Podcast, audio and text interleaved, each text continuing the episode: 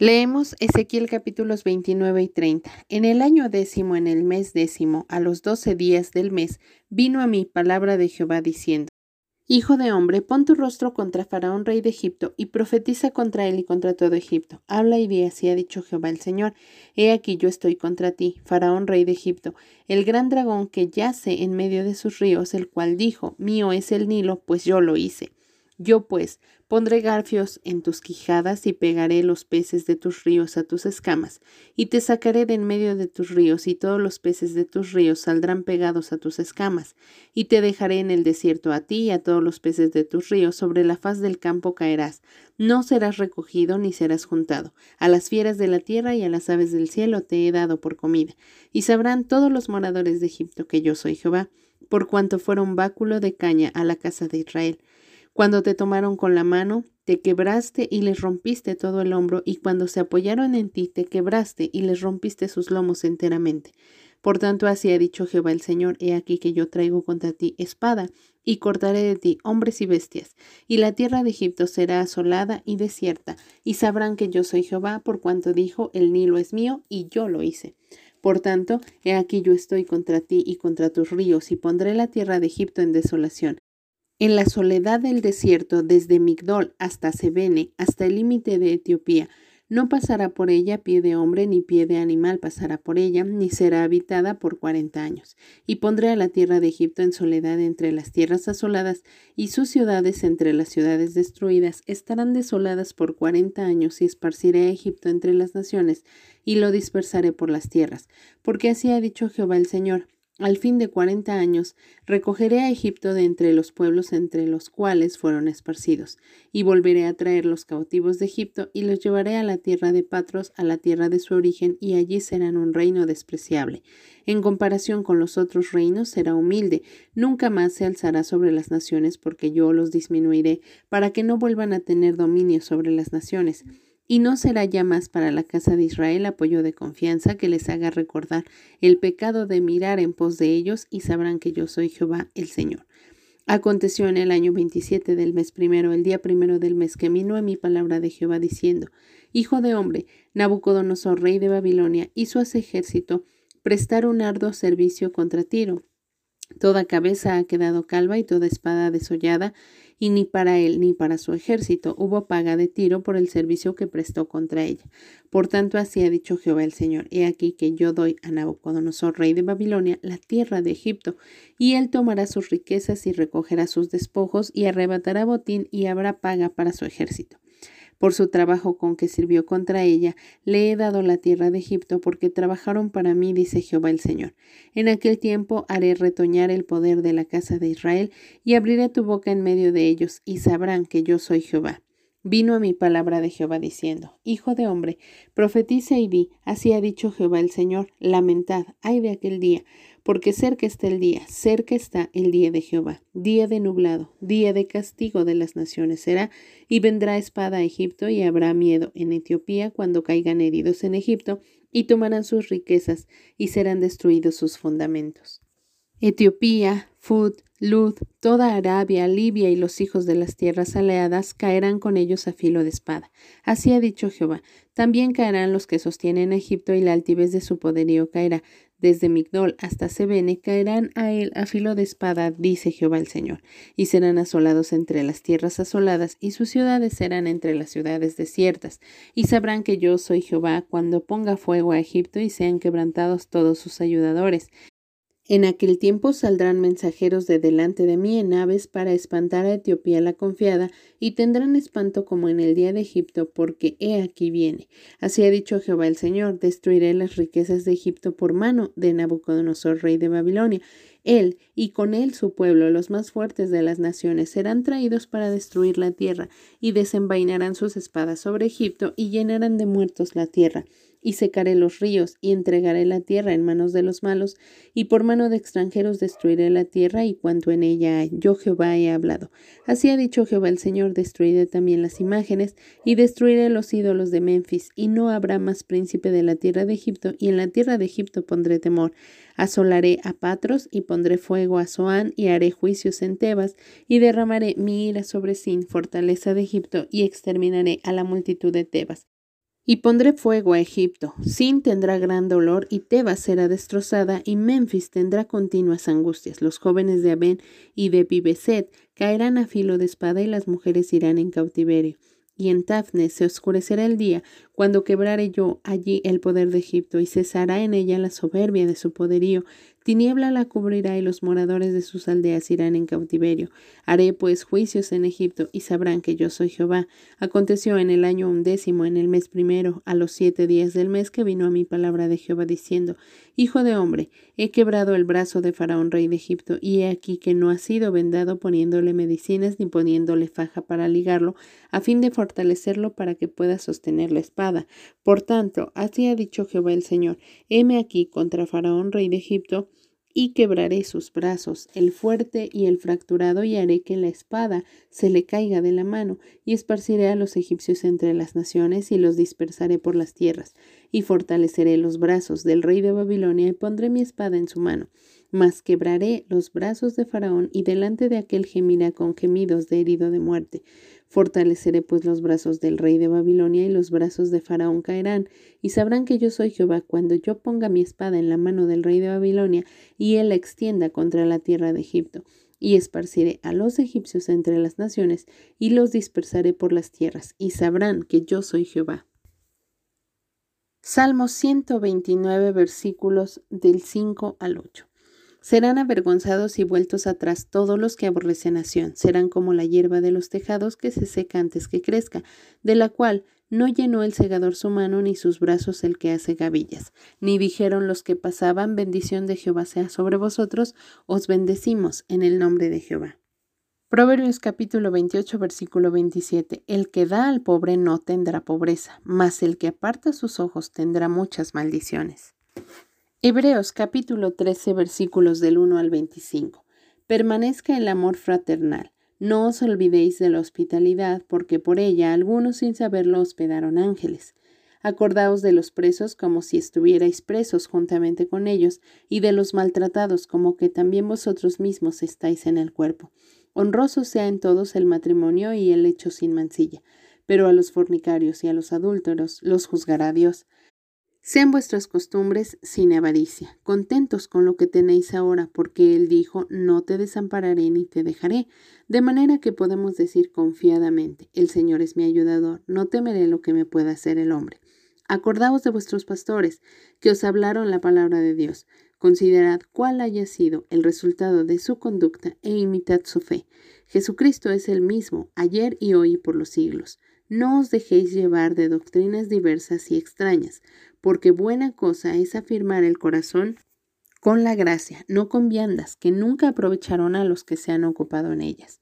Tenemos un altar del cual no tienen derecho a comer los que sirven al tabernáculo, porque los cuerpos de aquellos animales, cuya sangre a causa del pecado es introducida en el santuario por el sumo sacerdote, son quemados fuera del campamento, por lo cual también Jesús, para santificar al pueblo mediante su propia sangre, padeció fuera de la puerta. Salgamos pues a él fuera del campamento, llevando su vituperio, porque no tenemos aquí ciudad permanente, sino que buscamos la porvenir. Así que ofrezcamos siempre a Dios por medio de él sacrificio de alabanza, es decir, fruto de labios que confiesan su nombre, y de hacer bien y de la ayuda mutua, no os olvidéis, porque de tales sacrificios se agrada a Dios. Obedeced a vuestros pastores y sujetaos a ellos, porque ellos velan por vuestras almas, como quienes han de dar cuenta para que lo hagan con alegría y no quejándose, porque esto no os es provechoso. Orad por nosotros, pues confiamos en que tenemos buena conciencia, deseando conducirnos bien en todo. Y más os ruego que lo hagáis así, para que yo os sea restituido más pronto y el Dios de paz que resucitó de los muertos a nuestro Señor Jesucristo, el gran pastor de las ovejas, por la sangre del pacto eterno, os haga aptos en toda obra buena para que hagáis su voluntad, haciendo Él en vosotros lo que es agradable delante de Él por Jesucristo, al cual sea la gloria por los siglos de los siglos. Amén. Os ruego, hermanos, que soportéis la palabra de exhortación, pues os he escrito brevemente. Sabed que está en libertad nuestro hermano Timoteo, con el cual, si viniere pronto, iré a veros. Saludad a todos vuestros pastores y a todos los santos. Los de Italia os saludan. La gracia sea con todos vosotros. Amén. En nuestra lectura de hoy, 19 de noviembre del 2020, continuamos estudiando el libro de Ezequiel. Leemos en esta ocasión capítulos 29 y 30. Estos dos capítulos son una profecía contra Egipto, especialmente contra el faraón, porque este hombre había hecho algo grave delante de Dios. A pesar de que el faraón es el que había tenido esta insolencia contra Dios, Dios no solo profetiza contra él, sino contra todo su pueblo. Dice el versículo 3, Yo estoy contra ti, faraón rey de Egipto, el gran dragón que yace en medio de sus ríos, el cual dijo, Mío es el Nilo, pues yo lo hice. Esta era una situación que Dios tenía específicamente contra este faraón. Este hombre había llegado a creerse sumamente superior, se había llenado de egoísmo, de soberbia, que incluso muchas personas, muchos historiadores decían que el Nilo había creado a Egipto. Pero en su arrogancia y en su soberbia elevada, este hombre dijo que Egipto no había sido formado por el Nilo, sino que el Nilo había sido formado por Egipto y que el Nilo le pertenecía, pues él lo había creado. Y esta fue una insolencia que subió delante del corazón de Dios y dijo, esto dijiste tú, Faraón, pero el Nilo es mío. Si el Nilo tiene un dueño, no eres tú ni puede ser cualquier ser humano. El Nilo me pertenece porque yo lo hice. Y entonces le muestra que traerá contra ellos espada y le dice en el versículo 9, la tierra de Egipto será asolada y desierta, y sabrán que yo soy Jehová, por cuanto la tierra de Egipto llegó a decir que el Nilo era suyo, cuando yo fui quien hizo el Nilo.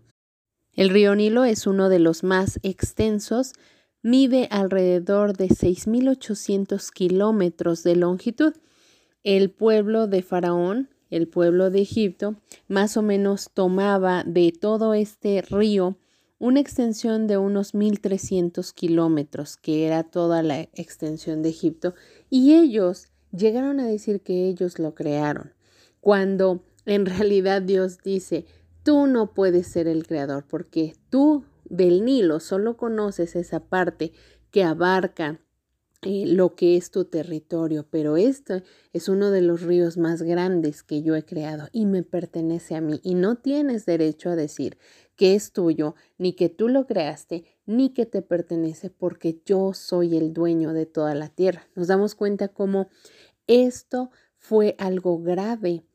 Estas palabras que este pueblo y que este faraón llegaron a decir fueron algo grave delante de Dios y nosotros podemos decir, bueno, ¿Qué tiene que ver conmigo ese río? ¿Qué tiene que ver conmigo Faraón? Creo que no tengo nada que aprender de aquí. Sin embargo, Dios tiene una enseñanza para cada uno de nosotros.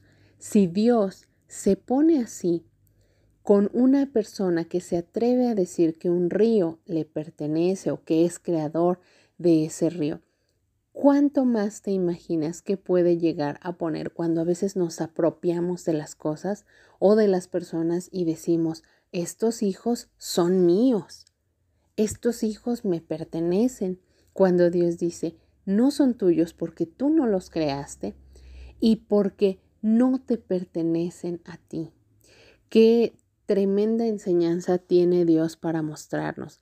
Cuando nosotros llegamos a decir eso, es que nuestro corazón está lleno de soberbia. Cuando nosotros decimos, mis hijos me deben todo a mí, estamos totalmente equivocados. Cuando nosotros decimos, yo pude darles esa educación a mis hijos y yo hice todo, no es así. La realidad es que Dios siempre está detrás de todo. Y si tú has podido hacer cosas por tu esposa, por tu esposo, por tus hijos, por tus familiares, no es por tus fuerzas, es porque Dios te ha dado la capacidad, Dios te ha bendecido en esa situación específica para poder ser un sustento. Pero cuando nosotros nos creemos dueños de las cosas, a veces llegamos a decir, esta es la casa que yo me merezco porque yo la gané, porque yo eh, trabajé por cada una de estas paredes que ves en esta casa o este es mi coche porque yo hice muchas cosas, cualquier cosa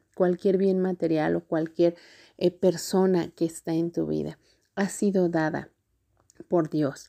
Todas las cosas le pertenecen a Dios. Cuando nosotros nos llenamos de esa soberbia, comenzamos a apropiarnos de las cosas.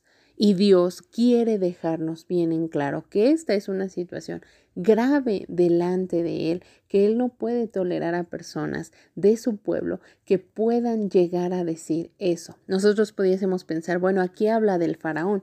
Sí, pero muchas veces dentro del pueblo de Dios hay hombres y mujeres que creen que ellos han conseguido las posesiones materiales que tienen, que creen que ellos se merecen o han trabajado por la familia que tienen, por los hijos que tienen y se sienten orgullosos de decir, yo yo lo instruí, yo lo formé, yo soy el que hizo todo para que mi hijo sea un hombre de bien. No es así. Necesitamos tener temor de Dios, entender que cada cosa le pertenece a Dios. Todo lo que hay, Dios dice en su palabra, de Jehová es la tierra y su plenitud. Es decir, todo lo que hay dentro de la Tierra le pertenece a Dios.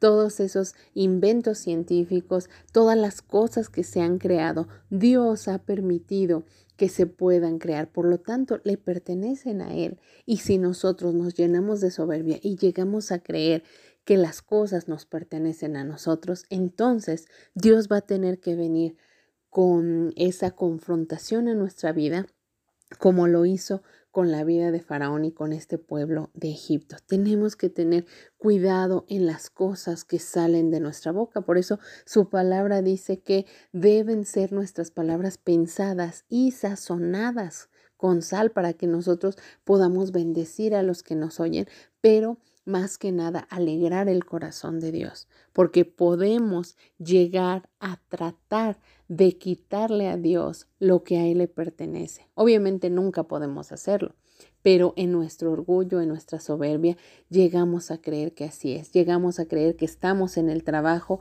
en el que estamos porque somos muy buenos, porque somos capaces, porque nosotros hicimos lo que debíamos hacer y no es así. La realidad es que todas las cosas le pertenecen a Dios. Él exalta al que quiere exaltar y humilla al que quiere humillar y nosotros necesitamos ponernos en esa misma sintonía con el corazón de Dios y no ofender su palabra, no ofender su presencia al llegar a adueñarnos de las cosas al llegar a decir todo lo que tengo me lo he ganado con el sudor de mi frente, todo lo que tengo lo merezco porque yo he trabajado. La realidad es que no es así. Todo le pertenece a Dios. Esta tierra le pertenece a Dios. Así que todo lo que hay en ella le pertenece a Él y nosotros tenemos que ponernos de acuerdo con Dios y comenzar, si quizá tú tenías esa idea en tu corazón, Dios ha traído esta palabra a tu vida a tiempo para que puedas cambiar, arrepentirte, pedirle perdón y decirle, las cosas no son así, las cosas las había hecho mal, había entendido que yo me merecía las cosas que yo lograba, las cosas que eran el resultado de mi esfuerzo, pero hoy comprendo que todo es tuyo y quiero darte la honra a ti. Este versículo es impresionante porque Dios dice, este hombre se atrevió a decir que el Nilo es suyo cuando yo lo hice, yo lo creé. Y entonces Dios está poniendo las cosas en claro para cada uno de nosotros, para que entendamos que necesitamos tener un orden en nuestro corazón en relación a las cosas y entonces podamos darle gloria y honra a Dios con nuestras posesiones. Nada tienes que no hayas recibido de Dios. Por tanto, a Él debe ser la gloria. No te adueñes de nada, porque nada te pertenece. Llegaste a este mundo sin nada y te irás de este mundo absolutamente sin nada. Llegaste sin hijos, llegaste sin esposo o sin esposa, llegaste sin posesiones, llegaste sin autos, llegaste sin trabajo y tal como llegaste, de esa misma manera te irás de este mundo, sin nada, porque todo le pertenece a Dios. Aún tu alma y tu cuerpo le pertenecen a Él. Nada es nuestro. Y el día que logramos comprender esta verdad, solamente podemos alabarlo a Él y decirle lo que el salmista decía, pues todo es tuyo, todo es tuyo, Señor, todo te pertenece a ti. Así que esta es una enseñanza que llega a nosotros a tiempo. Jesucristo viene pronto. Pongámonos a cuenta con Dios, busquemos esa relación con Dios en la que podamos conocer y comprender cada una de sus verdades para que el día que nos enfrentemos a Él no nos alejemos de Él avergonzados. Que el Señor te bendiga.